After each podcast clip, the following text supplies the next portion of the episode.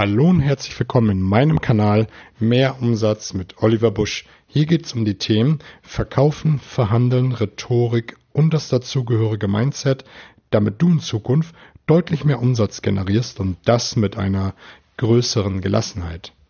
Ich freue mich wahnsinnig, dass du mit dabei bist, um an deinen verkäuferischen Fähigkeiten zu arbeiten. Und heute diese Episode soll dir dazu dienen, dir einen Überblick zu geben, was dich in den nächsten vier Wochen erwarten wird. Ich werde eine neue Serie auflegen, nämlich die Serie der Verkaufsstrategien. Es gibt weit über 60 Kaufmotive. Macht, Geltung, Prestige. Und wenn du all diese Kaufmotive in ihrer Gänze runterbrichst, wirst du am Ende zwei Nenner haben die der Freude und die des Schmerz. In der Psychologie haben wir immer zwei Antreiber, Freude und Schmerz. Und so ist es beim Verkaufen auch. Du tust Dinge entweder aus Freude oder aus Schmerz. Als allererstes sollten wir natürlich immer versuchen, über Freude zu verkaufen, über, über glücklich sein. Aber wenn man nicht weiterkommt, dann muss man, musst du flexibel sein und den Modus auf Schmerz stellen und den Kunden darüber zu knacken. Gerade in meiner Branche geht es um Verdrängungswettbewerb. Da kann ich überwiegend nur über Schmerz verkaufen. Ich verkaufe ja, wie du weißt, Elektroartikel für die Küche und da ist keiner groß begeistert.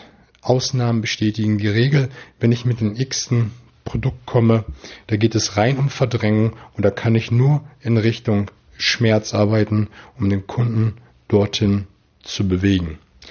Das werden die ersten beiden Episoden sein. Da werde ich dir coole Fragen aufstellen, aufzeigen, mit denen du arbeiten kannst, die du wahrscheinlich mit dieser Art noch nicht kanntest.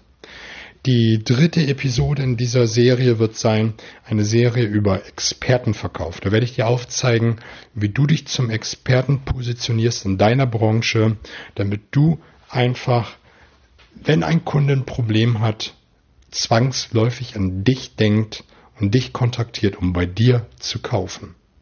Da gibt es coole Tools, die du machen kannst, um der Experte in deiner Branche zu werden.